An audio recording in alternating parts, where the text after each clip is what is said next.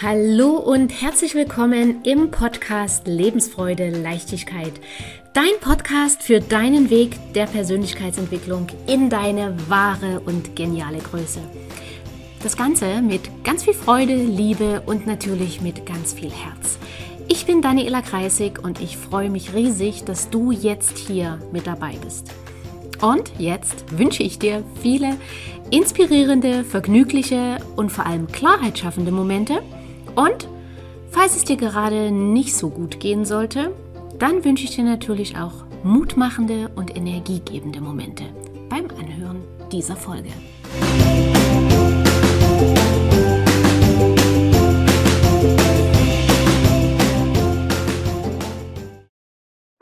Diese Folge ist wieder eine Interviewfolge und ich freue mich sehr, dass ich den Jörg heute hier bei mir im Podcast habe. Jörg ist Unternehmer, hat 100 Mitarbeiter, ist aus Norddeutschland, 55 Jahre alt und Jörg hat eine narzisstische Kindheit erlebt und ist bereit, heute hier im Podcast darüber zu sprechen. An dieser Stelle schon mal vielen, vielen Dank, lieber Jörg, dass du deine Geschichte mit uns teilst. Das wird ganz, ganz vielen Menschen da draußen helfen, sich selbst zu erkennen und vielleicht den einen oder anderen Schritt in Richtung Veränderung, in Richtung mehr inneren Frieden und Umgang mit der Situation zu finden. Herzlich willkommen und danke, dass du da bist. Sehr gerne. Moin, moin. genau, aus Norddeutschland. Also wer es jetzt noch nicht gehört hat, der weiß es jetzt. Jörg, erzähl mal ein bisschen grob erstmal zu deiner Kindheit. Wie bist du aufgewachsen? Hattest du Geschwister? Wenn ja, das, wie vielte Kind warst du? Bist auf dem Land aufgewachsen, in der Stadt? Wie, wie war das so? Sehr gerne. Also, wie gesagt, ich bin 67er Jahrgang. Ähm, ich habe eine ältere Schwester, ich habe einen jüngeren Bruder und ich habe noch eine jüngere Schwester und ich habe eine noch jüngere Halbschwester. Äh, auch die Entstehungsgeschichte zu dieser Halbschwester zahlt aufs Thema ein. Aber da kommen wir sicherlich der Reihe nach hin. Ähm, äh, da ich das Unternehmen von den Eltern übernommen habe, war, war es also schon immer eine Unternehmerfamilie in, in meiner kindlichen Wahrnehmung auch. Mhm. Das heißt, ähm, das Unternehmen ist also vorher von meinem Vater hauptsächlich geführt worden. Ähm, die, die Personenschäden im Nachgang hat meine Mutter immer behoben. Das ist eine andere Geschichte. Also kommen wir auch noch zu. also du siehst, ich werf dir schon ein paar Bälle ja. in den Korb. Ähm, und äh, ja, also eine behütete Kindheit war das nicht. Kann mhm. ich so mhm. nicht sagen. Ähm, es war keine Kindheit, in der Probleme mit Geld erschlagen wurden sondern mhm. ganz im Gegenteil, die, die Erziehungsidee meiner Eltern war, die, die Kinder kurz zu halten, damit sie irgendwie äh, nicht oberdorig werden im Umgang mit Geld. Das ist denen ziemlich gut gelungen, also das Kurzhalten. Ja. Also im Freundeskreis war immer die Unterstellung, ja, das kannst du dir ja locker leisten. Und genau das Gegenteil war eigentlich die Wirklichkeit. Äh, und ich musste auch immer sehen, wie ich, wie ich die Kohle so für, für mich zusammenkriege. Sagen wir es mal so. Ja. Und deine, deine Mutter, bloß mal, um, um das Bild komplett zu machen, die hat in der Firma mitgearbeitet oder die war zu Hause, hat sich um euch Kinder gekümmert? Genau, die war, die war zu Hause, hat sich um uns Kinder gekümmert. Das ist auch bei vier Kindern im Haushalt durchaus eine Vollzeitstelle. Ja. Also da, da bleibt nicht mehr viel Spielraum für, für noch eine Tätigkeit. Ähm, auch das wird ja oft irgendwie unterschätzt. Ich, ich reg mich selber immer darüber auf, wenn ich so Fragen an, an Frauen gerichtet mitkriege, ähm, äh, bist du zu Hause oder, oder gehst du arbeiten? Mhm. Als wenn zu Hause keine Arbeit wäre. Also da ist auch unser Arbeitsbegriff in der Gesellschaft immer noch nicht dahin gekommen, wo er hingehört. Also selbstverständlich ja. ist zu Hause ein Sack voll Arbeit und Erziehungsarbeit ist so ziemlich die schwierigste Arbeit, die ich mir vorstellen kann. Deswegen misslingt es ja auch so oft. Ja, aber das Ergebnis kriegst du halt auch 20 Jahre später erst zu sehen. Ja, das stimmt. Und wie hat sich jetzt, geht ja darum, dass du gesagt hast, ja, ich hatte einen narzisstischen Vater, wie hat sich das geäußert? Ähm, die Grundfrage, also es gibt so einen schönen Satz von, von Kennedy. Ähm, frag nicht, was dein Land für dich tun kann, sondern frag, was du für dein Land tun kannst. Hm. Und ich glaube, Narzissten sind davon gekennzeichnet, dass sie mit genau dieser ersten Frage an die Welt gehen, was kann diese Welt für mich tun? Also in mhm. deren Wahrnehmung ist die Welt nur für sie da. Und so, so habe ich auch meinen Vater immer erlebt und erlebe ihn auch bis heute. Ähm, also er lebt noch und wir haben, wie soll ich das, also wenn, ich weiß ja nicht, wie, wie tief wir kommen und wie viel ich erzähle, aber wenn ich zwischendurch ein paar Dinge wirklich aus dem tiefsten Nähkästchen erzähle, dann werden sich manche fragen, die reden miteinander? Ja, tun wir. Und wir sehen uns regelmäßig und das hat mich viel Zeit und viele Stunden beim Psychologen gekostet, dass das geht. Zu erkennen, der ist auch gar nicht freiwillig so. Ja. Also auch das ist, glaube ich, wichtig, das zu erkennen. Aber er kann ein unfassbares Arschloch sein. Ähm, und das passiert aber aus seiner eigenen Beschränkung heraus. Aus, er ist eben dann nicht frei. Ja. Und wann immer er so ist, tut er mir einfach leid. Ähm, wobei Mitleid dann auch, glaube ich, das Fieseste ist, was man jemandem geben kann. Und dann gucke ich so von oben auf die Situation und kann auch warten, bis der Anfall vorüber ist und der nächste Moment kommt, wo er wieder Hilfe braucht und dann kommt er eh wieder angekrochen. Also ich habe da, glaube ich, ein ganz geklärtes Verhältnis zu und er ist ja jetzt ein alter Mann, äh, leider deswegen nicht weniger gefährlich geworden. Hm.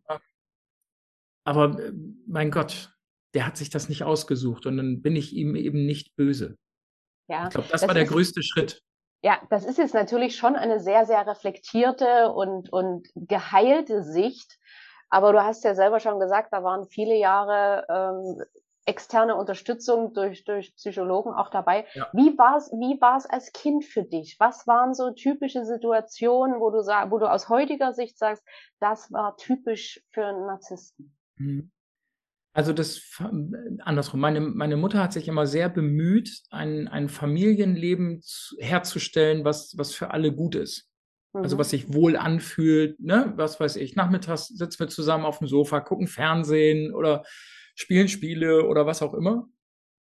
Äh, unternehmen sonntags etwas. Die hat sich also immer den Kopf gemacht, was sie sonntags mit ihren vier Kindern unternehmen kann. Das, äh, und ich werde das immer so ausdrücken, weil das der normale Sprachgebrauch ist, dass der Alte, so, so, so haben wir den auch als Kind immer genannt, ja. dass der Alte da keine Rolle spielt, das war immer klar. Also, dass Familie immer ohne ihn stattfindet, war immer komplett klar. Der war nie Teil der Familie. Und ähm, genau dieses Familienleben endete abrupt immer in dem Moment, wo der, wo der nach Hause kam. Hm.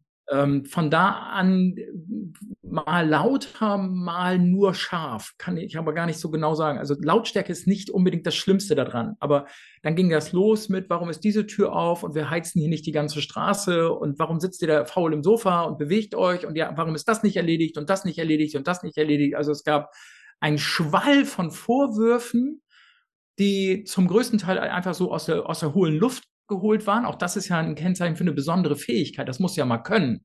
Nach Hause kommen und so einen Schwall lostreten. Ja, wow. Der Schwall, also, der Schwall galt auch euch Kindern oder der galt immer. deiner Mutter? Ja, immer allen. Immer, immer alle. Das war für meinen Vater immer unerträglich. Schöner Sommertag, ein Sonntagnachmittag, alles liegt irgendwie im Garten und, und bräunt sich und findet den Tag cool. Der eine oder andere hüpft zwischendurch in den Pool oder auch nicht. Äh, also richtig Leisure Life bis wieder zu dem Moment, wo der Alte nach Hause kommt und dann ging das los. Und du stehst jetzt auf ein bisschen Rasen und pack die Liege da weg und das muss hier und das muss da und warum ist das nicht und warum ist das nicht und also wow, also immer alle in Bewegung versetzen, niemanden mal äh, in Ruhe sein lassen können. Ja, ja. Das ist so die die die die die Sicht auf arbeiten die denn auch? So, ne? Das war immer die Idee.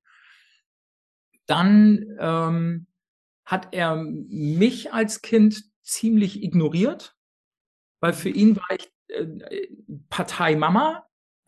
Hm. so.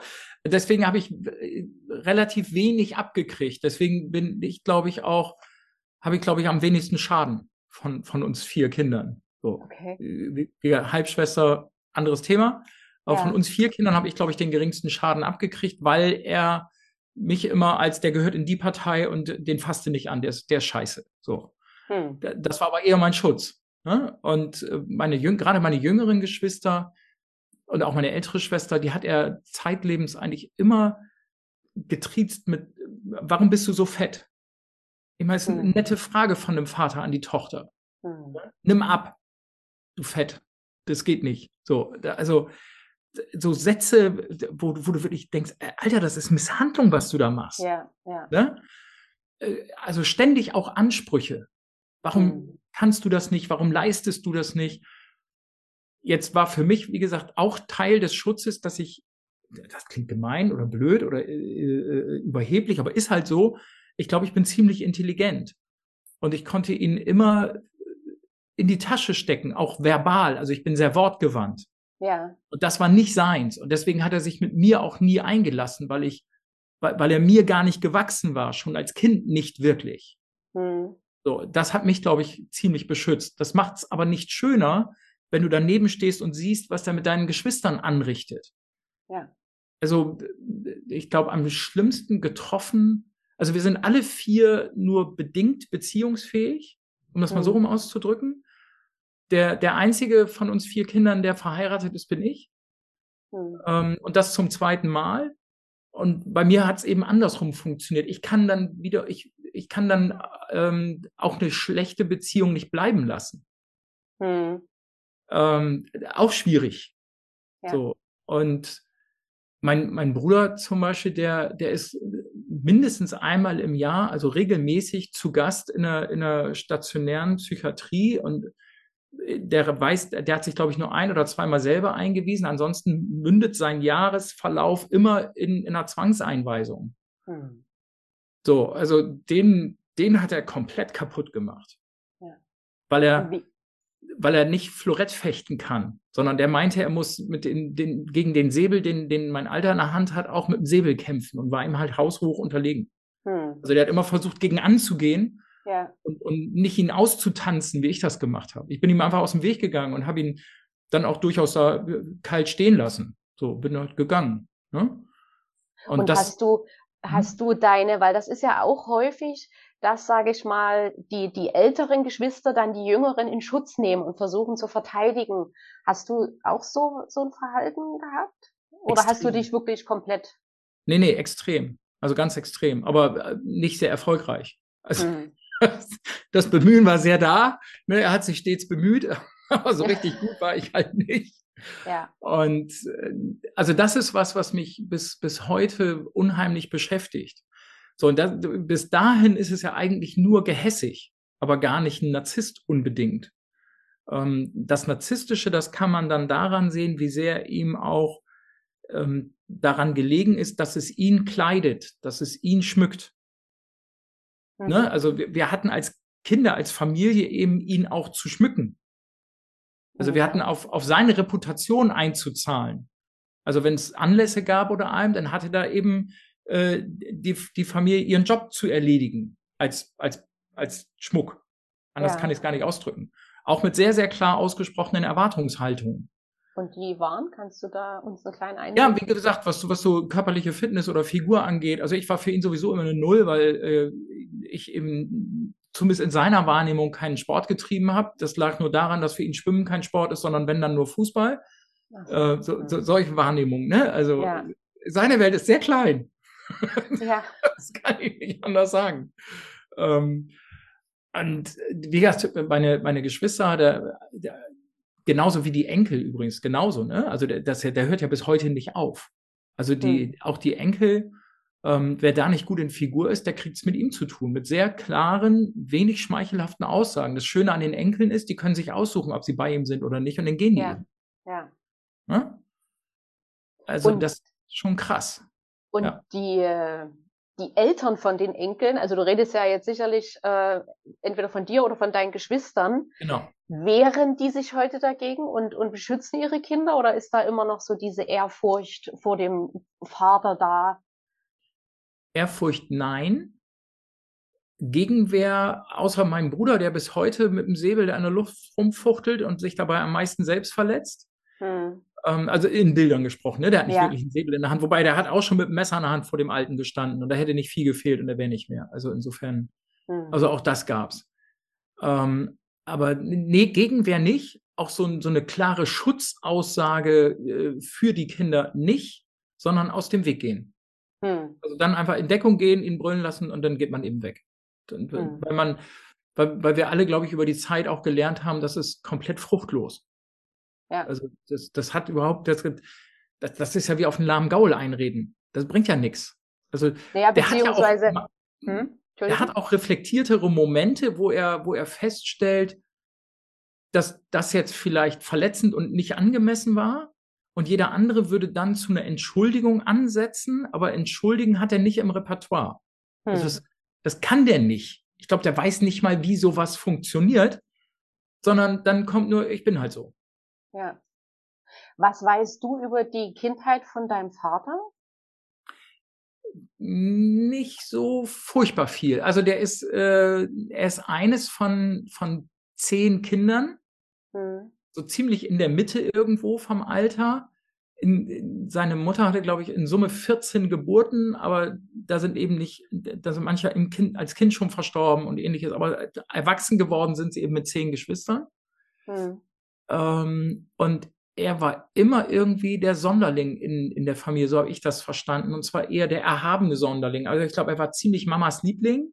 Hm. Und wenn alle Kinder auf dem Acker mithelfen mussten, damit die auch morgen noch Kartoffeln zum Essen haben, hieß es immer, nee, nee, also äh, der muss, äh, der muss ja in, in, in sein Zimmer und der muss lernen. Ne? Hm. Aus, hm. aus, dem, so nach dem Motto, aus dem wird mal was, der, der soll seine Bücher pflegen. Und ich glaube, das hat er auch sehr gepflegt, um eben nicht mit auf dem Acker die Kartoffeln auskriegen zu müssen. Glaubst ähm, du, dass diese Sonderbehandlung dazu geführt hat, dass er dann so narzisstisch wurde? Ich glaube schon. Also ich glaube mhm. schon, dass das, äh, dass ihm eben nicht rechtzeitig sowas wie Demut beigebracht worden ist. Ja. Und Demut hat ja gar nichts mit Unterwürfigkeit zu tun, sondern das ist eben die Bereitschaft, anderen dienen zu wollen. Weswegen Demut für mich wiederum ein sehr großer Wert und sehr großer Begriff ist, der, der für mich und mein Leben sehr viel zählt. Ja. Also ich glaube, ich bin sowieso in, in fast allem das Gegenkonzept zu meinem Alten. Mhm. Und das ist auch so eine, das ist was, weswegen ich gar nicht so undankbar bin. Mhm. Kindheit hat ja aus mir den Menschen gemacht, der ich bin, in den, in den guten Aspekten wie in den schlechten Aspekten. Und ich habe halt in vielen, vielen Fragen krass geile Negativvorbilder gehabt, um zu lernen, wie es nicht geht. Ja. Um zu erkennen, was es auch mit anderen Menschen anrichtet. Ja. Und deswegen gehe ich ganz anders an Menschen heran und ganz anders mit ihnen um. Und niemand muss in meinem Umfeld sich so verhalten, wie er meint, sich mir zu gefallen verhalten zu müssen oder irgend so ein Blödsinn, sondern ich möchte, dass jeder eben so ist und ganz da ist und der Mensch ist, der er eben ist. Und dafür muss man aber Raum geben können. Und ich glaube, das habe ich ganz gut gelernt, weil ich ohne jeden Raum aufgewachsen bin. Ja, ja. Das ist ja das, was ich auch immer meinen äh, Kunden und auch der Community mitgebe, man kann, so schmerzhaft der Narzissmus ist, und das will ich jetzt auf keinen Fall schönreden damit, aber wenn man es schafft, das zu nutzen und für sich zu drehen und daraus die Diamanten zu ziehen, kann man wirklich zu einem genialen, fantastischen Leben kommen, wo man ohne nicht hingekommen wäre, bin ich sehr sicher, weil wir Menschen lernen halt nur durch Schmerz. Ja. Na? Und ob das jetzt bei den meisten oder bei fast allen ist es ja in, in der Kindheit begonnen oder hat es in der Kindheit begonnen und die jeweiligen Partner sind ja dann nur die Wiederholung, weil in der Kindheit wir das Ganze noch nicht gelernt haben. dann das Leben sagt, hier gibt's noch mal eine Nachhilfestunde obendrauf. Genau.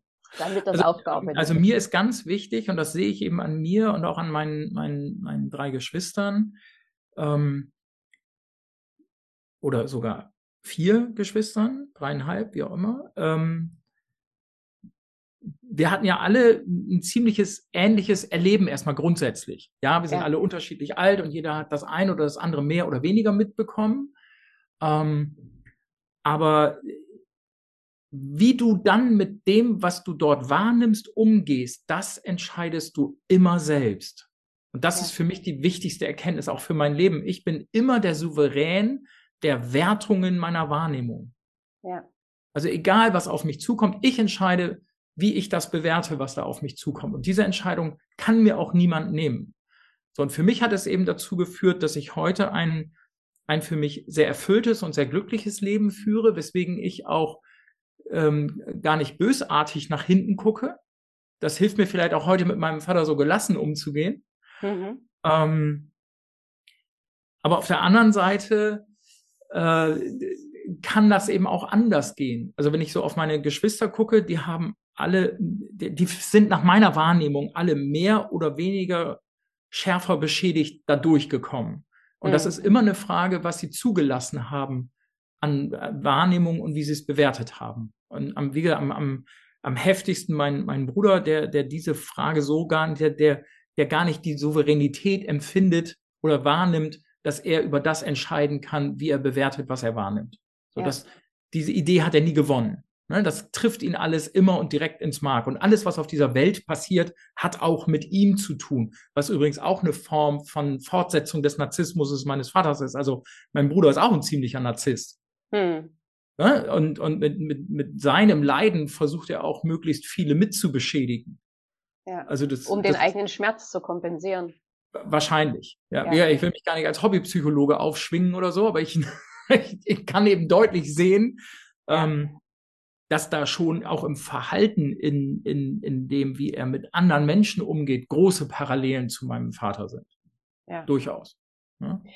Jörg, ähm, an welcher Stelle hast du gemerkt, als Jugendlicher jetzt oder, oder als junger Mann, hier läuft was schief, ich, ich brauche externe Hilfe. Wann, wann, oder vielleicht warst du da schon 30, 40, keine Ahnung. Aber was war so eine Situation, wo du gemerkt hast, ich brauche Hilfe das, das geht so nicht weiter. Also es gab irgendwann in, als junger Erwachsener schon mal Berührung mit Psychologen. Ich erinnere aber gar nicht mehr den Zusammenhang. Mhm. Äh, und ob das von, von meiner Mutter initiiert war oder nicht, das weiß ich alles so genau gar nicht mehr. Ähm, und als dann die erste Ehe den Bach runterging, also erkennbar war, ähm, ich kann noch so viel Energie da reinstecken, ich kriege den Laden nicht nicht gesund. Mhm. Und ich habe sehr, sehr viel Energie da reingesteckt. Ähm, da in deine Beziehung, in deine Ehe. Ja, genau. Mhm. Ähm, da bin ich dann äh, ne, ein paar Tage nach Mallorca geflogen, um mich zu sammeln, um, äh, auch so aus so einem Zustand purer Erschöpfung. Einfach um für mich klar zu werden, in welche Richtung geht es von hier aus für dich weiter? und habe mir dann äh, eine Psychologin gesucht, zu der ich nach diesen paar Tagen gefahren bin, habe mich da hingesetzt, habe ihr gesagt, äh, mir ist völlig egal, wie das Ergebnis aussieht, aber bringen Sie das in Ordnung. das ist, also ich habe gesagt, mir ist egal, ob es danach diese Ehe noch gibt, mir ist egal, ob ich danach noch diese Firma führe, wo ich lebe, wie ich lebe, ist mir scheißegal, ja. aber bring das in Ordnung. bring das für mich in Ordnung, dass ich es nicht tue. Ja, genau. ja. Naja, und äh, das hat sie, glaube ich, ziemlich gut hingekriegt. Sehr gut ähm, ja, da, da schloss dann, da, das erste Jahr schloss auch gemeinsame Arbeit mit meiner damaligen Frau mit ein. Also wir sind dann auch vielfach gemeinsam hingefahren. Mhm. Was ich da noch nicht wusste, ist, dass ich gar nicht mehr äh, in den Fragen ihr Herzbube war, mit dem sie irgendwas hätte in Ordnung bringen wollen. Da gab es längst einen anderen, das wusste ich aber nicht. Und das, das machte das auch, es fühlte sich immer so merkwürdig an, wenn du mit einer Frau gemeinsam an einer Ehe arbeitest, an der sie gar kein Interesse mehr hat. Das ja. ist, hätte sie ja gleich sagen können, verdammt nochmal. Also, soll der Scheiß. Ja, ja. Das war schon krass. Also, vielleicht ein Satz. Also, nachdem wir dieses ganze Jahr da bei der Psychologin zusammen hatten, äh, war ich dann wieder ein paar Tage im Urlaub, um auch da wieder Kassensturz für mich zu machen, also auch mit einem Freund zusammen, also auch nicht mit ihr oder den Kindern. Und es stand eigentlich schon der Beschluss mehr oder weniger im Raum, dass, dass wir uns trennen. Dann im Urlaub haben wir telefoniert, dann kam von ihr, nein, ich will nicht, dass du ausziehst und wie auch immer.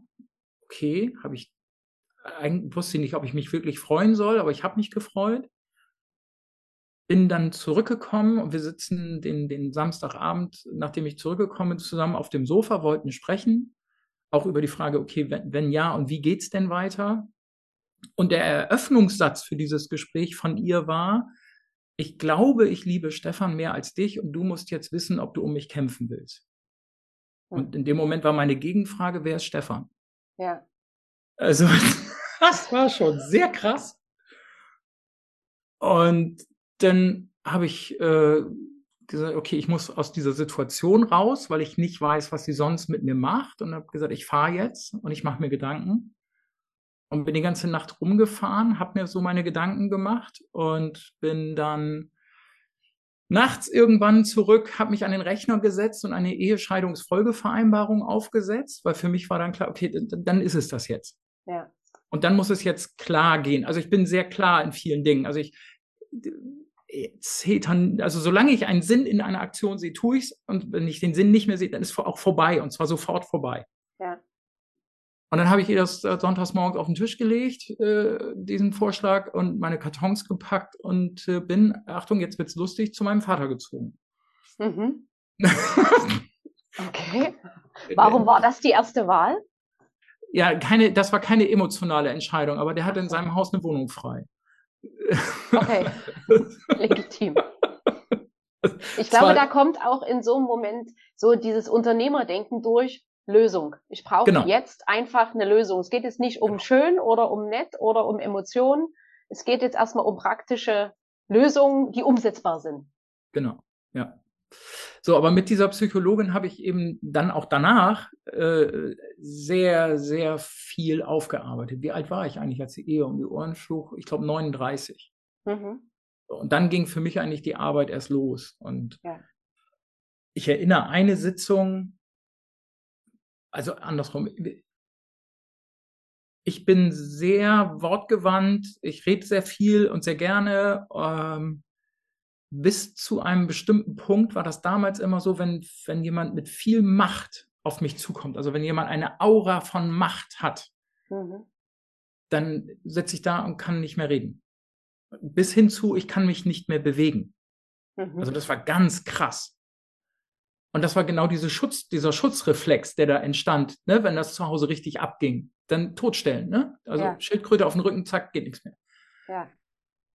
Und das hat die mit mir so geil rausgearbeitet. Also ich sitze da bei ihr auf dem Stuhl und sie hat, ohne aggressiv zu werden, trotzdem so eine Aura von Macht erzeugt und so, so einen ganz leichten Seidenschal mir um die Schultern gebunden, mich praktisch damit mehr, mehr symbolisch als tatsächlich an dem Stuhl festgebunden.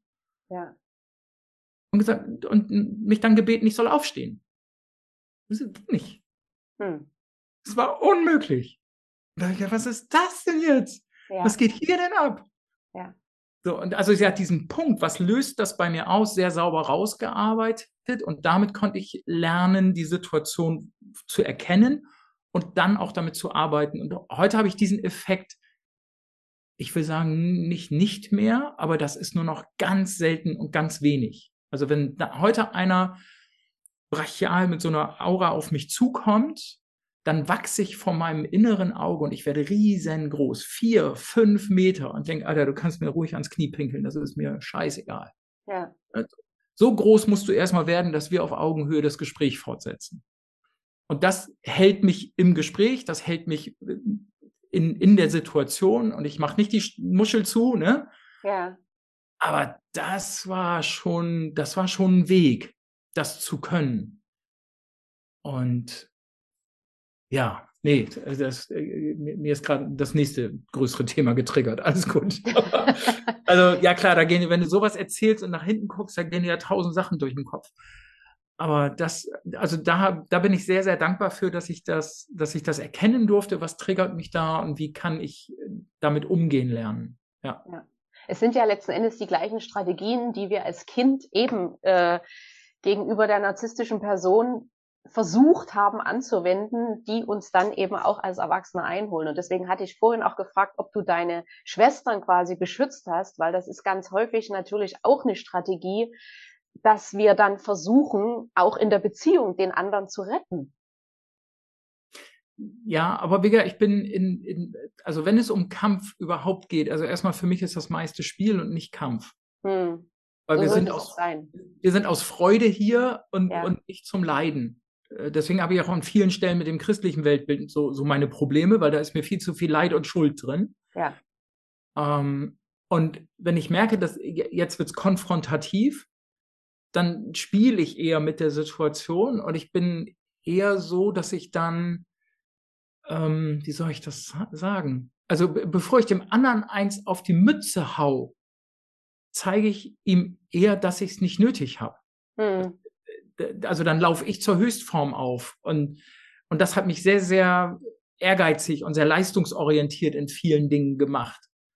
Ähm, auch das zum Beispiel gehörte dazu, wie zeige ich meinem Vater, dass er mir nichts kann, indem mhm. ich mich für den Weg entschieden habe, ähm, in, ich habe mir genau angeguckt, wann hat er was in seinem Leben erreicht und geleistet. Ja. Und wie schaffst du das jeweils schneller und besser? Also wie schaffst du das in, in, vor, also in vergleichbarem Lebensalter vor ihm und mit besserem Ergebnis? Und das war egal, welches Thema das war, was er in seinem Leben je erreicht hat.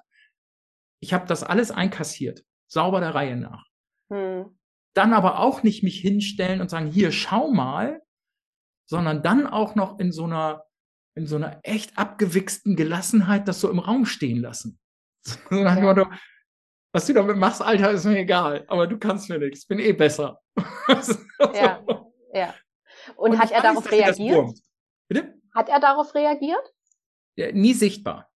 Hm. Nie, nie sichtbar. Also das, das nie. Ähm, also außer dass wann immer ich was erreicht habe, hat er das äh, ja zur Kenntnis genommen oder abgewertet. Aber das war ja auch, also auch, also wirklich miteinander zu tun, kriegten wir eigentlich erst durch die Übernahme der Firma, weil vorher als Kind, wie gesagt, war ich für ihn irgendwie so, ein, so eine No-Go-Area und ich war auch sehr, sehr froh drüber und war auch sehr ehrgeizig, ihm auszuweichen.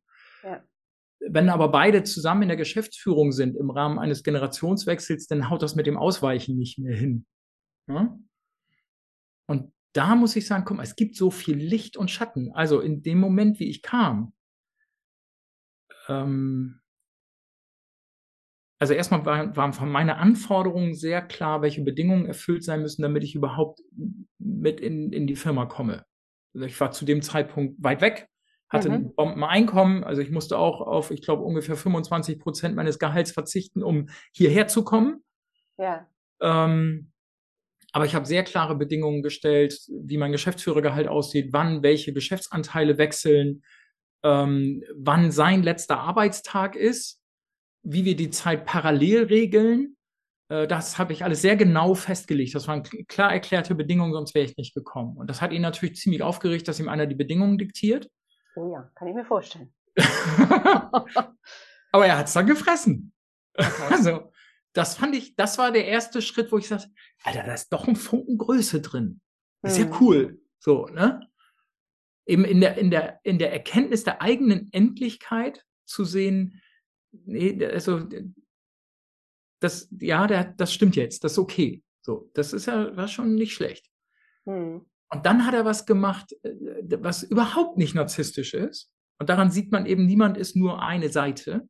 Ja ähm, der hat vom ersten Arbeitstag an, wir waren ja beide gleichberechtigt in der Geschäftsführung, und vom ersten Arbeitstag an hat er allen in der Firma gegenüber, wann immer ihn jemand was fragte oder ansprach, mit Verweis, also mit Handzeig auf mich deutlich gemacht, frag den Chef. Mhm. Alter, ist das geil. Das, ist ja, das ist ja mega krass. Weißt du, ja, ja. das sind, das, da, da schimmerte echte Größe durch. Das muss ja mal können als mhm. Senior. Ne?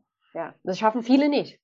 Nee, und das hat er auch eigentlich die ganze Zeit der parallelen Geschäftsführung super durchgehalten. Also er konnte mich echt machen lassen und hat mich auch bestärkt zu machen. Und, und da, das war, das war eine, eine echt geile Phase, obwohl ich da, wie ich finde, hinreichend Fehler gemacht habe, was mhm. man so mhm. als Junior in der Rolle auch tut.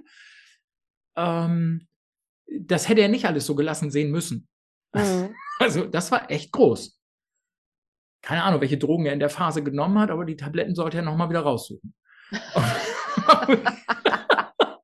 aber vielleicht hat's auch, du, du hattest ja dann die, die Arbeit mit der Psychologin die bereits hinter dir, ne? Das, ja, ja, das war durch. Genau. Und vielleicht hat es auch was mit der Ausstrahlung zu tun, mit deiner Energie, weil letzten Endes, wenn wir uns nee, verändern. Warte mal, warte mal, das war nicht durch, die stand noch bevor. Ach das war nicht durch. Genau. Ach so, okay. Nee, ich glaube, das war, was die gute Plattform gebildet hat, war, dass wir uns kaum kannten. Weil wir uns eben in, in, in meiner Kindheit so aus dem Weg gegangen sind. Ja. Da war, glaube ich, bei ihm auch so ein Stück Neugierde, mich kennenzulernen. Ah, okay. Mhm. Also, Und ich war lange genug, weit genug weg, dass ich nicht mehr unbedingt in Mamas Mannschaft war. So, ich ja. glaube, das ging dann. hm. Und, na, auf jeden Fall, dann, wie, wie er aus der Geschäftsführung ausgeschieden war und großer Generationswechsel mit Zip und Zap und allem, was dazugehört, dann habe ich natürlich immer stärker angefangen, das Unternehmen zu positionieren und in die Richtung zu entwickeln, wo ich den Laden hinhaben wollte und, und, und. Und das geht nicht immer nur leicht. Also so ein Riesenumbau einer Firma, weil mein, meine Weltsicht, mein Charakter, mein, mein Verhalten ist natürlich krass anders gewesen als seiner. Das heißt, es war auch ein riesen Kulturwandel damit verbunden in der Firma. Ja.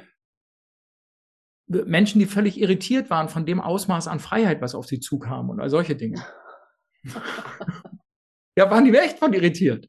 Also ja. ich bin gerade am Anfang mehrfach gebeten worden, jetzt hau mal auf den Tisch und sag mal, wo es lang geht. Ich sage, nein, ich mache deine Arbeit nicht. Du musst schon selber nachdenken, wo es lang geht. Ne? So solche Sachen. Ja, cool. mhm. Und dann, äh, und dann, was passiert aber in so einer Umbauphase? So ein Unternehmen fängt an, betriebswirtschaftlich zu leiden. Das ist eine Mordsinvestitionsphase, kulturell, inhaltlich, Positionierung und allem den Laden umzubauen. Und ja das haben auch nicht alle Abteilungen überlebt auf der Strecke und so. So und dann hatte ich noch Ideen, wohin ich das Unternehmen entwickeln wollen, die obendrein auch noch blöd waren. Also das war nicht mal schlau. Hm. Und das hat noch mal sehr viel Geld gekostet. Und je schlechter es dem Laden da ging, umso weniger konnte mein Vater damit umgehen. Der hat sowieso ein Riesenproblem, wann immer in seiner Umgebung was nach Krankheit oder Tod oder so oder Misserfolg riecht. Mhm. Da verpisst er sich mit einer affenartigen Geschwindigkeit. Also mit, damit will er nichts zu tun haben, als wäre, als wäre der Tod ansteckend oder so. Also der, der hat schon die, seine allerbesten Freunde äh, im Krankenhaus versauern lassen. Der wäre die nie besuchen gegangen. Hm. So, Und konntest du in der Zeit mit ihm aber über die Missstände reden? Oder ist das. Na, sagen wir es mal so. Er hat jeden Morgen in meinem Büro gestanden und mit der Tonalität eines Presslufthammers mir ins Ohr geballert, was er glaubt, was ich da gerade alles falsch mache. Okay. Also ich weiß nicht, ob du das als Gespräch bewertest. Also mir kam es nicht so vor. okay, und wie bist du damit umgegangen? Ich habe ich hab versucht, es ihm zu erklären, was ich da tue und warum ich das tue. Und das war aber völlig fruchtlos. Also er ist dann mit Kopfnicken, ja, ich verstehe, was du sagst, rausgegangen, um am anderen Morgen bei Null wieder anzufangen. Also das hatte so ein bisschen was von und täglich grüßt das Murmeltier. und, und dann bist du ja parallel in so einer Rolle, wo, wo du merkst, du bist jetzt auf so einer Eisfläche, auf einer schiefen Ebene mit der Firma unterwegs. Und du musst unheimlich genau aufpassen, was der nächste Schritt ist, damit da keine Katastrophe passiert und der Laden nicht hops geht. Ja. Und dann hast du jeden Morgen jemanden, der dir dermaßen die Ohren voll bläst. das ging einfach nicht, bis ich irgendwann gesagt habe, lass das, geh raus hier, komm nicht wieder. Ich, ich kann das, du, du, ich kann meine eigenen Gedanken nicht mehr hören. Das hm. geht nicht. Ich muss mich hier auf den Laden konzentrieren. Das hätte ich nicht tun sollen, weil dann habe ich ihm einen anderen Kanal aufgemacht. Was er dann gemacht hat, war, er ist durch die Firma gegangen und hat seine, seine Sicht auf das, was ich alles falsch mache, angefangen mit der Belegschaft zu teilen. Hm. Also so, so O-Ton, ne, was mir von Monteuren dann zugetragen worden ist, dass er die in ein Gespräch verwickelt, was dann endet mit, ja, da, da, dein Chef kann das ja auch nicht. Das kann ja mhm. nichts werden. Das macht Mitarbeitern auf jeden Fall viel Lust, ähm, am Unternehmen mitzuwirken und dabei zu bleiben. Ja. Äh, also echt kritisch. Und das ist so richtig so wie einem von hinten in die Tasche pissen. Also echt fies. Und wie hast da du darauf ich... reagiert? Bitte? Wie hast du darauf reagiert? Das, das einzig mir Mögliche, ganz viel kommunizieren und meinen Alten als, als äh, zunehmend debilen Idioten hinstellen, der es nicht überblickt. Vor der Belegschaft quasi. Ja, nicht alle auf Mal, ne? aber schon so im Einzelgespräch. Was soll ich denn sonst sagen? Also, das war bestimmt auch nicht nett. Hm. Aber für mich war er in der Zeit ein debiler Idiot, der es nicht blickt. also, es wäre ja noch vielleicht die Option gewesen, das genauso zu machen, wie als er im Büro stand, sagt, äh, geh nach Hause, du hast ja nichts zu suchen. Weiß ich aber nicht, ob das funktioniert hätte. Na, ich habe ihn ja quasi aus meinem Büro rausgeschickt. So, der ja, hatte ja noch einen Generalschlüssel in einem. Also nach Hause schicken äh, ging technisch nicht so unbedingt. Ne? So, okay. Und das wäre auch, das wäre auch so ein, also andersrum, das ist dann passiert und das war dann eben auch dieser große Affront. auch in der die ganze Familie und Firma erschüttert. Wenn der hm. Junior sagt, so, Alter, das war's jetzt, Hausverbot. Aber soweit Ach, ist du es. Du hast ihm wirklich ein Hausverbot ausgesprochen. Ja. Da, wobei das, das Rumgestängere bei der Mannschaft hat dafür nicht gereicht, weil da war ich schon so klar und so gut mit der Mannschaft, dass die das aushalten konnten. Das hat die genervt, dass der Alte da rumstänkert, aber es ja. hat sie nicht erschüttert. Ja. So, ne? Die haben das dann mit mir auch zwischendurch geteilt und dann habe ich gesagt, ja, weißt du doch, der Alte ist so. Schüttel das ab, lass uns auf die Arbeit konzentrieren, fertig. Mhm. Ähm, geplatzt ist mir der Kragen, als er anfing, mit unserem Bankberater von der, von der hauptsächlich finanzierenden Bank dasselbe Spiel auf dem Sportplatz zu treiben. Mhm. Da ist mir dann der Kragen geplatzt. Und da habe ich dann gesagt, so, Alter, das war's jetzt. Du verhältst dich vorsätzlich unternehmensschädlich. Ähm, der hatte bis dahin einen Beratervertrag, den habe ich ihm entzogen. Hm. Äh, da ging es ja auch um Geld, was seinen Lebensabend angeht. Also das fand er richtig, richtig scheiße. Das findet er auch bis heute scheiße. Und ich habe ihm gesagt, mein Freund, und den Generalschlüssel legst du hier hin, das war's. Ähm, hm. Da er mich ja immer für den schwachen kleinen Jungen gehalten hat, hat er sich da ganz schön bei verschluckt, so eine Breitseite zu kriegen. Also damit hat er auch nicht gerechnet. Ja. der ist ja da, damit aufgewachsen und war das ja gewohnt. Er gibt den Ton an und ich habe immer recht und wo ich bin, ist richtig. Und wenn dann ihm plötzlich einer äh, so hart die Schranken zuweist, das war nicht cool. Wie ging es dir damit in der Situation? Mir hat das wehgetan, ihn so verletzen zu müssen, weil ich das nicht gerne mache. Also mhm. es hat mich nicht befriedigt. Das wusste ich aber auch vorher, dass mich das nicht befriedigen wird. Und es war klar, dass irgendwann der Tag kommt, weil sonst kriege ich keine Ruhe in das Ding. Ja. Ähm, danach war es aber unheimlich schön, weil ich endlich konzentriert arbeiten konnte und meine Ruhe hatte. Und ich musste nicht so viel Energie aufwenden, alles das, was der kaputt macht, wieder heile zu machen. Hm, hm. Also das war das Schönste daran. Ne? Vernünftig arbeiten können einfach. Ja. Und wir hatten dann mehrere Wochen gar keinen Kontakt. Und dann irgendwann, da, da geht das dann wieder los, dass ich weiß, dass er, dass er eben nicht vorsätzlich böswillig ist, sondern eigentlich auch nur aus dem eigenen Leiden heraus agiert da bin ich dann irgendwann hingefahren, um die Hand zu reichen und es wieder in Ordnung zu kriegen. Und zu sagen, Mensch, ähm, wenn du dich jetzt zu benehmen weißt dann, und, und du mir nicht in den Rücken fällst, wo, wo er dann auch immer bis heute steif und fest behauptet, das hätte er alles nie gesagt und nie gemacht. Hm. Was, es, was es ja auch erschwert, dann darüber zu sprechen. Ja. Ne? Ähm, wenn, wenn die Gegenseite nicht mal merkt, was sie tut. Ähm, auf jeden Fall hat er dann seinen Generalschlüssel wiedergekriegt, aber sein Büro hier hatte er dann halt nicht mehr ab da. Und das war auch ganz gut so. Und das hat auch seine Besuche sehr viel seltener gemacht. Und das war, also das hat das, von da an geht's.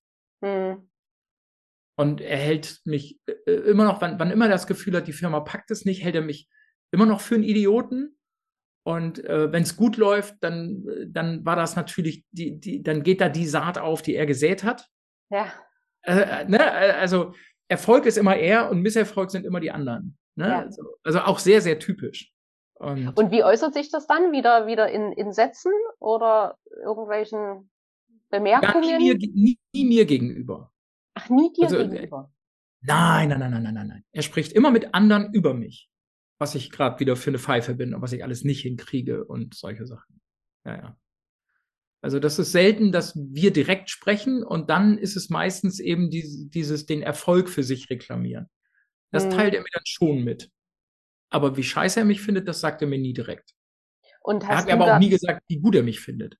Ja. Also, und reagierst du darauf oder hast du darauf schon mal reagiert, indem du das Gespräch dann gesucht hast oder sagst du auch aus der Erfahrung raus, es bringt sowieso nichts drüber zu reden? Nee, also ganz selten mal. Da, da hm. muss ich schon ein Gespür dafür haben, jetzt ist so ein Moment, wo man mit ihm sprechen kann. Er ist zugänglich dafür. Hm. Aber ganz selten. Ganz selten. Und das ist dann auch, das sind so kurze Momente und das ist, wie soll ich sagen, das ist nicht nachhaltig. Also du kannst, wenn du einen Moment hast, wo du mit ihm reden kannst, dann funktioniert das super, aber du musst nicht glauben, dass da was von hängen bleibt. Also nächsten Morgen wacht er auf, wie frisch gewaschen und ätzt wieder rum. wie frisch gewaschen. ähm, kommen wir noch mal kurz den Schwenk zu deiner Mutter. Hat, wie hat sie euch in der Kindheit da, hat sie euch versucht zu schützen vor den? Ja. Wie? Hat sie? Hm? Ja, indem sie eben alles Mögliche möglichst ohne den Alten organisiert hat. Hm. Ähm, beide Eltern sind wahnsinnige Alpha-Tiere und die haben sich nichts geschenkt. Mhm. Also wir haben irgendwann, da war ich schon erwachsen, als vier Kinder vor unseren Eltern gestanden und sie gebeten, sich endlich zu trennen, weil wir es nicht mehr aushalten. Okay.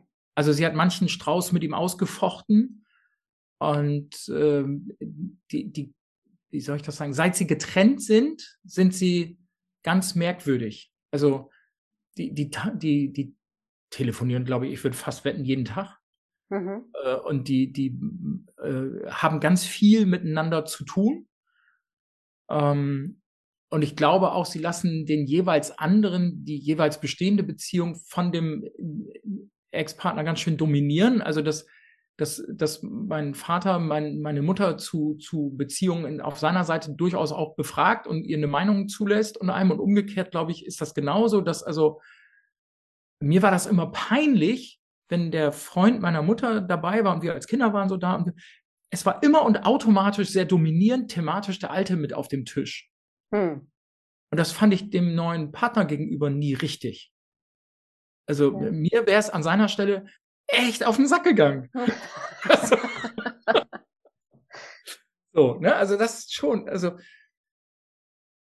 ja, also die kämpfen heute nicht mehr so krass gegeneinander, weil sie eben viel mehr Raum jetzt zwischen sich haben, um sich aus dem Weg zu gehen. Mhm. Aber meine beiden Eltern in einem Raum sind für mich bis auf den heutigen Tag quasi nicht aushaltbar. Mhm. Die Aura, die da im Raum ist, also entweder ich kotze denen vor die Füße oder ich gehe raus. Ist, das, das kriege ich nicht hin. Ja, ja. Und ich glaube, meinen Geschwistern geht es auch nicht besser. Also niemand von uns hat den Wunsch nach, nach einem Familienfest. Mhm. Also äh, allenfalls, allenfalls vielleicht mein Bruder, wenn er gerade wieder zu viel geraucht hat, aber äh, also normal nicht. nee. Zieht zu viel Energie. Ja, absolut. Weil, weil meine Rolle ist natürlich auch als, als Nachfolger, bist du ja nicht nur Nachfolger in der Geschäftsführung der Firma, du bist auch Nachfolger als Familienoberhaupt. Also, mhm. und das ist so eine ganz spooky Situation, weil, weil der, der Silberrücken ist ja noch da, der alte. So, ja. ne? und, und trotzdem bist du der, wo alle Fäden zusammenlaufen und, und, und du domptierst so ein bisschen das Familiengeschehen. Und je mehr Familie auf einem, auf einem Haufen in einem Raum ist, umso mehr setzt mich das unter massiven Stress, weil ich all diese Fäden halten muss. Ja. Also für mich ist da null, 0,0 Entspannung dabei. Das ist für mich der Albtraum an sich. Und das ist für mich wahrscheinlich krasser als für meine Geschwister, weil ich immer diese Verantwortlichkeit spüre, hm. dafür zu sorgen, dass es irgendwie gut geht. Ja, der Druck dann auch, ne?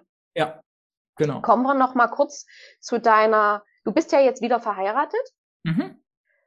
Was ist jetzt, oder, oder anders gefragt erstmal, deine erste Ehe, glaubst du, dass die zerbrochen ist wegen dem narzisstischen Verhalten, was du in der Kindheit erlebt hast? Das, und was es in dem Moment aus dir gemacht hat? Hm, nicht direkt. Also andersrum, diese Ehe hätte nie geschlossen werden dürfen, weil wir uns nie wirklich gut getan haben. Also wir haben uns nie ergänzt. Mhm. Sondern ich habe sehr viel getan, äh, dass diese Beziehung lebt und in mhm. der Anfangszeit hat meine Ex-Frau, glaube ich, auch sehr viel getan, dass diese Beziehung lebt. Also wir haben uns beide wahnsinnig angestrengt, dass diese Beziehung wenigstens halbwegs funktioniert, statt zu erkennen, wie anstrengend das ist und dass man den Scheiß doch besser gleich lässt. Hm. Ähm, insofern auch eine Erfolgsgeschichte, wenn du, wenn du dir 15 Jahre lang äh, viel Mühe gibst, dass so eine Beziehung lebt. Also das ist schon ein starkes Stück. Wow, Mordsleistung. Also das ist ja, das ist ja mehr als ein Marathon. Es klingt aber auch sehr, sehr anstrengend. Ja, und auch sehr unvernünftig. Man hätte auch nach, nach sechs Wochen Beziehung erkennen können, ist scheiße, passt nicht gut, lass, lassen wir das. Ja. Suchen wir beide jemand anders. Ja. Ähm, da, auf die Idee sind wir nicht gekommen. Und, und für mich, das ist, das ist dann das Erbe aus der Kindheit. Für mich war auch das Scheitern der Ehe keine Option. Genau durch die Eheführung meiner Eltern und einem. Ne? Also das war, für mich war das keine Option. Und das hat mich so, so, so krank ehrgeizig daran festhalten lassen. Ja. Ne? Ging halt nicht. Und es hat auch nie von außen jemand mitgekriegt, wie anstrengend das ist, bis ich irgendwann völlig erschöpft und aufgelöst bei meinem Vater plärrend im Carport gesessen habe. Und der, hat, mhm. der hat überhaupt nicht verstanden, was mit seinem Sohn los ist. Da, da war bei mir, waren einfach alle Dämme gebrochen, da war Feierabend. Ich konnte es nicht mehr tragen. Ging ja. einfach nicht mehr. Ne? Also das sind schon krasse Situationen. Und so, und jetzt die zweite Ehe, das ist, das ist einfach krass anders. Das ist der Mensch, der mich ganz macht.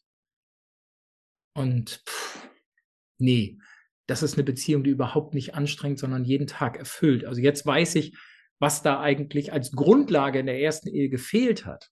Mhm. Wonach man hätte suchen müssen als Beziehung, damit das eine Bereicherung fürs Leben ist und nicht eine Anstrengung.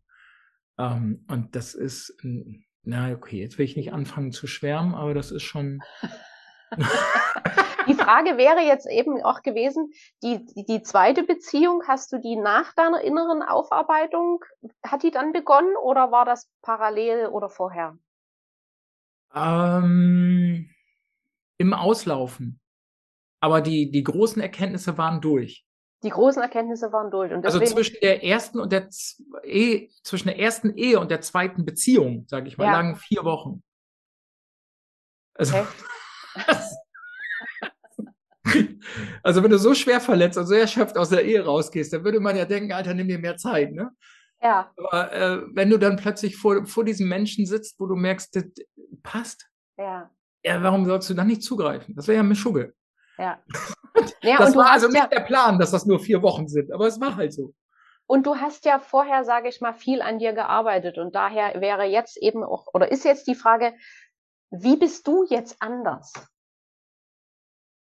Wie bin ich jetzt anders? Also was hat die, diese Arbeit in dir an dir, in dir, weil es ist ja immer mhm. innere mhm. Arbeit. Genau, ich spreche Dinge, die, ich spreche Dinge, die, die, die nicht geil sind oder die, von denen ich weiß, dass ich das auf Dauer so nicht haben will, die spreche ich sehr direkt an. Das habe ich früher nicht gemacht. Mhm. Und auf der anderen Seite spreche ich lange nicht alles an, weil vieles ist den Diskurs nicht wert. Ja. Aber dann ist es auch für mich innen drin kein Thema. Also es ist kein Runterschlucken, mhm. sondern das hat, das hat mich schon gar nicht erreicht. Und deswegen ist es für mich kein Thema. Und anderes, wo ich dann feststelle, dass das wäre jetzt eine Kröte, die du schlucken müsstest. Das lege ich als Thema auf den Tisch. Mhm. Und äh, ansonsten bin ich, glaube ich, ein ziemlich gelassene Type geworden. So, also ich, aber das ist, glaube ich, eine normale Altersentwicklung. Ne? Also, dass du irgendwann weißt, du musst jetzt keinem mehr irgendwas beweisen und du weißt, wer du bist und ja klar, die Auseinandersetzung mit Psychologen hat auf dem Weg geholfen, aber ist, glaube ich, nicht, nicht allein entscheidend, sondern es ist einfach auch der ganz normale menschliche Reifungsprozess. Mhm. Ja. Ja. Irgendwann mit Mitte 50 kannst du da gelassener drauf gucken. Also da fang, da zu, also ich merke, wie in meinem Kopf zunehmend mich nicht die Fragen äh, beschäftigen zum, zum Status, wo bin ich und was denken andere über mich. Also dieses, was die Leute sagen, war mir schon immer scheißegal.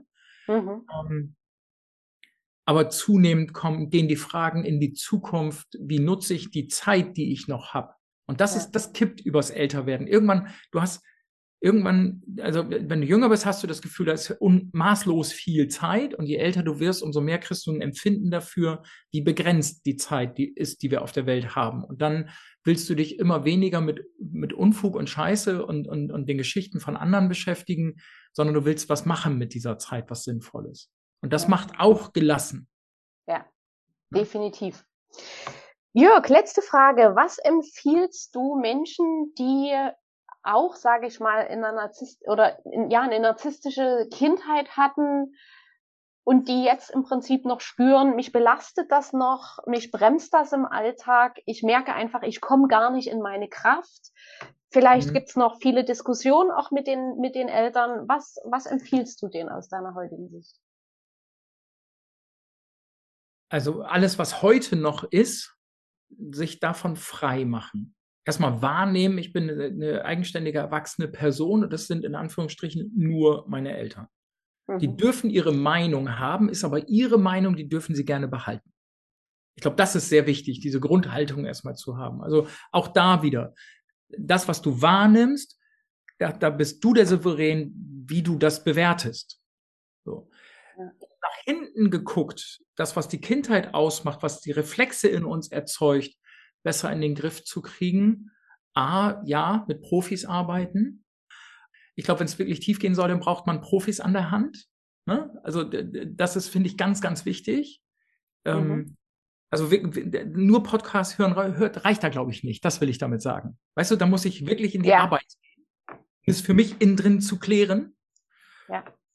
Und mit so, mit so einem Fokus der Dankbarkeit und des Reichtums in die Kindheit gucken. Also für was bin ich dankbar? Was hat es, an welcher Stelle hat mich das zu dem Diamanten geschliffen, der ich heute bin? Und Entschuldigung, aber Schleifen ist kein schöner Prozess. Ja. Also es darf auch wehtun. Und dann ist das kein Wunder, dass es in der Vergangenheit wehgetan hat. Aber da hat irgendwer mit, mit Absicht und einem Plan oder ohne Absicht und aus Zufall, um seiner selbst willen oder um deinetwillen, auf jeden Fall hat da jemand an dir geschliffen und dann sei doch für das Ergebnis dankbar. Mhm. Das ist erstmal wichtig. Deswegen, ich bin meinen Eltern überhaupt nicht böse. Also, die haben mich zu dem gemacht, der ich bin und ich finde mich gut. So, ich, also das, die Haltung muss er erstmal kriegen. Ja, definitiv. Ich, finde es auch weise, mich gut zu finden, weil eine bessere Version von mir kriege ich ja nicht. Sehr klar. Äh, äh, das heißt ja nicht, dass ich absolut ein toller Mensch bin, sondern ich weiß nicht, ich bin, ich bin der, den ich halt gerade kriegen kann, also finde ich den gut. So. Und, und das haben die gemacht. Also mhm. die hatten keinen Plan dabei und die sind nicht, also die sind nicht planvoll, ergebnisorientiert mit mir an die Schleifmaschine gegangen. Ähm, aber ich finde das Ergebnis gut. Ja. Und dafür kann man dankbar sein. Und das können, glaube ich, ganz viele für sich benutzen. Dass sie einfach in die Vergangenheit gehen, da reingucken und einfach mal auch dem größtmöglichen Arschloch da in der Historie äh, einen Dank aussprechen. Dafür, dass er so ein Arschloch ist und so viel aus einem rausgeholt hat. Also ich wäre ja nicht so ein ehrgeiziger Mensch geworden, wenn ich nicht irgendwann den Plan entwickelt hätte, egal was der Alte je gemacht hat, dann machst du schneller und besser. Das hat mich ja gut ja. gemacht. Ja. Also cool, danke. Weißt du, jeder ist ein Vorbild und sei es ein schlechtes. Und auch dafür hat er unseren Dank verdient. Ja. Dankbarkeit ist definitiv ein sehr, sehr kraftvolles Tool auf dem Weg. Ja. Prima. Vielen, vielen Dank, lieber Jörg, für alles, was du jetzt mit uns geteilt hast. Ich bin mir absolut sicher, das äh, wird viele inspirieren, viele zum Nachdenken bringen, zum Erkennen bringen. Es wird bei vielen sicherlich auch der Gedanke wiederkommen, das war bei mir genauso, das kenne ich. Spricht der von mir, spricht der von meiner Kindheit. Und ich wünsche dir alles, alles Liebe, viel Erfolg weiterhin in der Firma, viel Erfolg, Gesundheit und Erfüllung im Privaten, ja, und alles, was du dir so wünschst. Vielen, vielen Dank. Vielen, vielen Dank. Ja, und wenn du Unterstützung möchtest bei deinem Neuanfang nach Narzissmus, dann schreib mir gerne eine Mail, melde dich gern und ansonsten teile gerne den Podcast, wenn dir die Folge gefallen hat, damit wir noch ganz vielen Menschen helfen und sie unterstützen können, sich ein Neuanfang nach dem Narzissmus ja, zu erlauben. Bis dahin, wir sehen und hören uns in der nächsten Folge. Tschüss!